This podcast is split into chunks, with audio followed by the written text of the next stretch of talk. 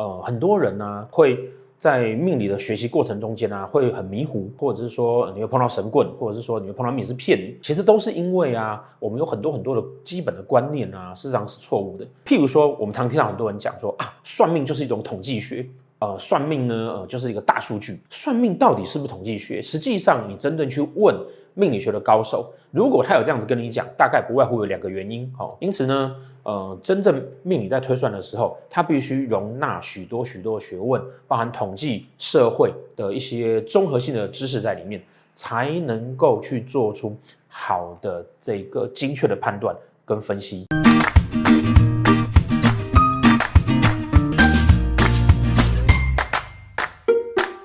最近一系列啊，我们都来一些来聊一些基本的观念哦。为什么呢？因为我们觉得说啊，呃，很多人呢、呃，会。在命理的学习过程中间啊，会很迷糊哦，或者是说你会碰到神棍，或者是说你会碰到命理师骗你哦，其实都是因为啊，我们有很多很多的基本的观念啊，事实上是错误的。那譬如说，我们常听到很多人讲说啊，算命就是一种统计学，呃，算命呢，呃，就是一个大数据。算命到底是不是统计学？实际上，你真正去问命理学的高手，如果他有这样子跟你讲，大概不外乎有两个原因。哦，第一个原因呢，就是啊。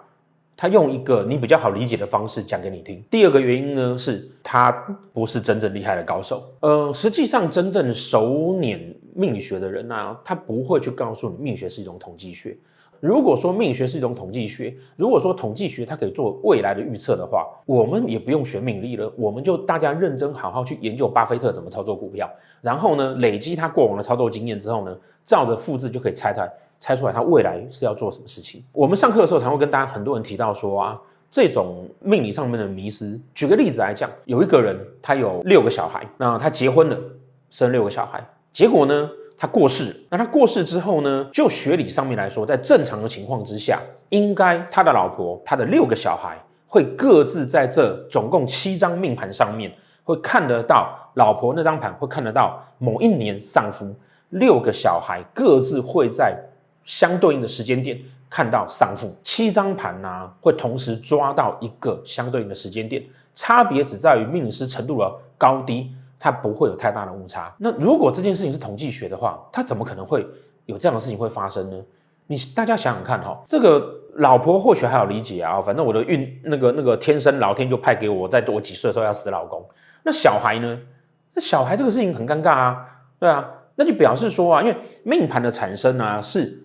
他跟他老婆上床的那个时间点，然后算好他老婆怀孕的时间，然后呢，再到他老婆把孩子生出来的时间，这中间每一个环节都不能出错哦，要刚刚好，他老婆可以受孕，然后他那天可以射精，然后呢，生的过程都不能有问题，然后他的小孩子才才在顺利的在那个时间点出生，然后形成那张命盘，然后盘上面有那那个那一年他爸爸要死掉，而且七个呃六个都要这个样子，这件事情有可能是统计学做出来的吗？不可能。绝对不可能做得到这个样子，所以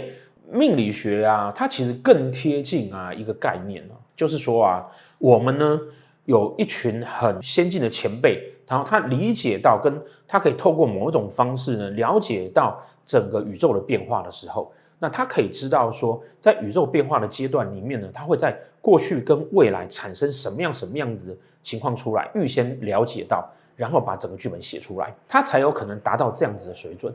否则，命理学怎么可能做到这种事情？或者是说呢，命理学上面呢，哈，他可以知道说，哎，这个人癌症启发的原因是什么？这不太会是统计学能够单纯这样子推理出来的。呃，有太多太多像这样子的例子，所以命理绝对不会是，呃，或者是所谓的算命，它绝对不会是统计学。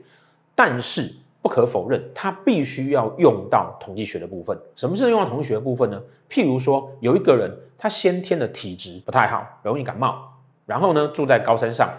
那我们知道呢，他现在八十岁了，器官的那个抵抗能力也很差了。那我们也知道呢，呃，啊，这支影片上映的时候呢，应该是我们还在夏天。那我们也可以知道说呢，大概再过个七个月哦左右，会有寒流来哦。台湾有些地方的温度可能会下降到五度以下。哦，那我们是不是可以做出个概率的预测？这个人在大概六七个月哈。他可能呢、哦，会有一些人生的大的关卡，大限会过不去，这个就是基本预测的观念。那这个我们知道多长的时间，然后会有一定的循环的状况，每年有四季，然后每个月月亮会有盈亏，潮汐会有波动，这些是属于被观察出来、被统计出来的。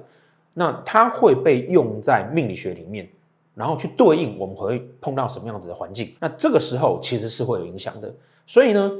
整个预测的的体系里面呢，统计学会被包纳在里面使用，但是你却不能说。命理学等于统计学，就好像你坐一台汽车，你坐一艘船，他要去考虑流体力学，但是你不能说交通工具等于流体力学，这是很奇怪的观念的错置。但是呃，我们常常会有这样子的概念，或者是说有些不了解的人会以为说啊，那个就是统计学哦，事实上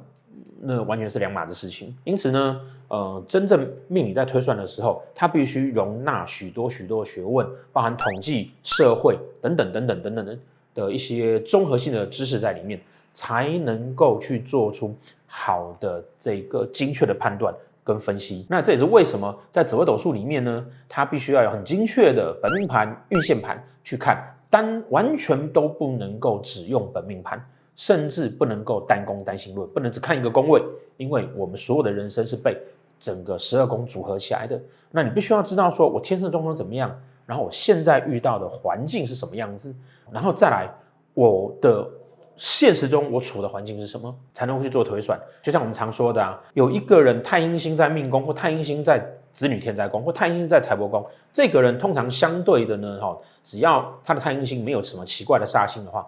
相对来讲，他通常啊是会比较愿意在财务上面呢，哈，会做一些储蓄，会做一些留存。会做一些配置。那华人的圈子呢，觉得财务要做储蓄跟配置呢，基本上就是买房子。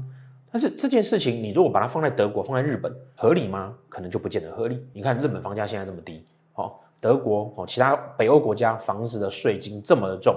那它是不是可以把它直接视为是储存财富？它就不完全是了啊。但华人地区，因为华人的环境这个样子，哦，所以我们会常会听到很多命理师说啊，你那个那个命座太阴，所以你应该要干嘛干嘛干嘛干嘛。好，可是实际上是不能够这样去判断的，因为我们必须要知道他处的环境是什么，以及他那个本命做太硬啊，但是运线子女宫跟田宅宫很差，这个时候你还叫他去买房子，你不是害死他吗？哦，因为那个时候他的买房子的运刚好是不好的嘛。哦，所以。他不会是呃统计学哦，那这边也常常就很多人提到说啊，这这就有是为什么很多人会觉得你去算命的时候，命理是讲你过去很准，讲未来不准。这最主要原因就是在于说，讲过去会准，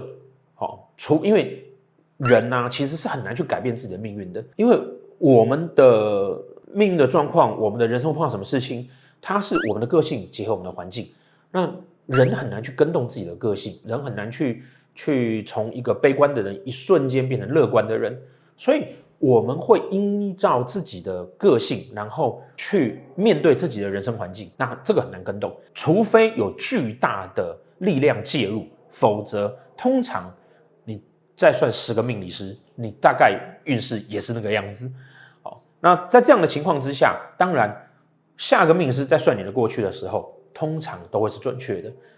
哦，因为你今天会坐在这边，必然是人生有什么什么问题。那他只要就你过去的事情来讲，你人生有什么问题就会知道。那为什么呃算未来会不准呢？因为啊，在未来你也许因为他的影响，所以呢你有了人生的改变哦，然后你会因为人生的成长不同，年纪越小越容易受到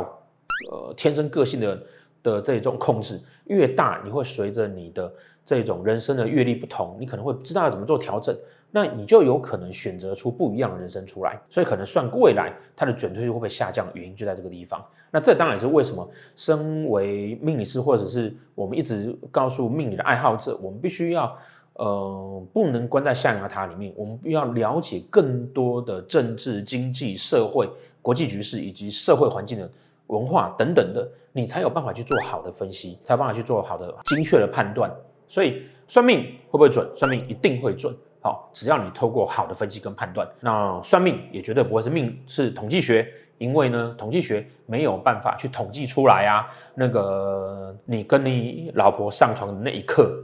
刚好决定了你盒子的那张盘上面，你哪一年会是过世，这是同学完全做不到的事情。谢谢大家。